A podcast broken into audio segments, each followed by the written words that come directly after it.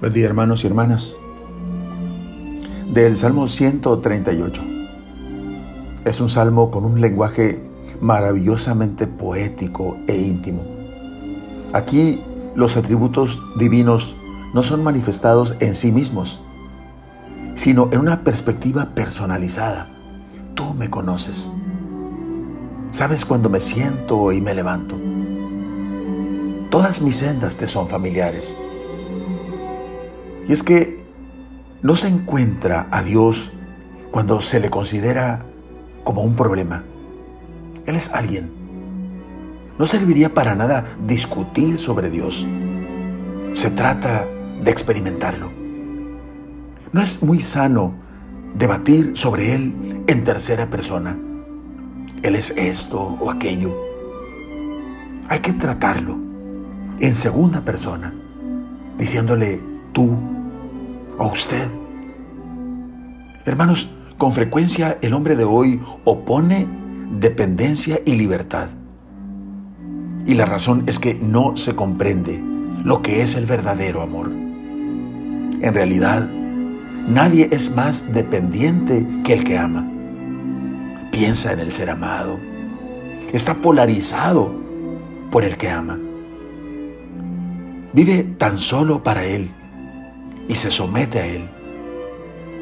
Sin embargo, sorpresa, se siente totalmente libre y desde dentro, movido por un impulso misterioso y espontáneo, se da.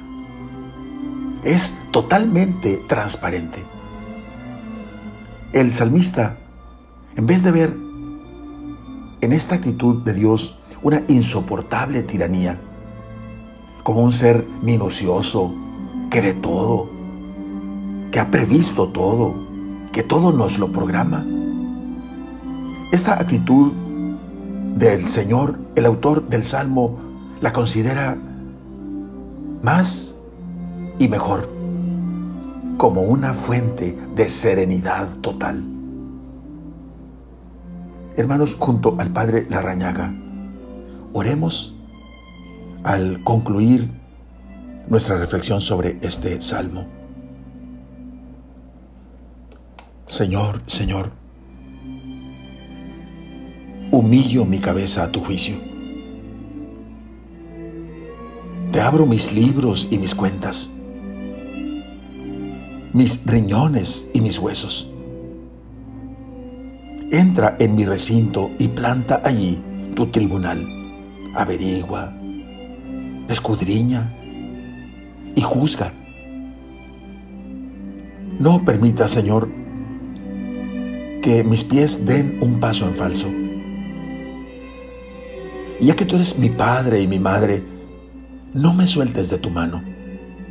Tómame y condúceme firmemente todos los días de mi vida por el camino de la sabiduría y de la eternidad.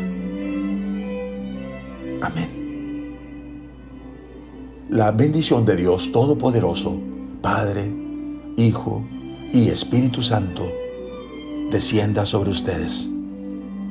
Amén.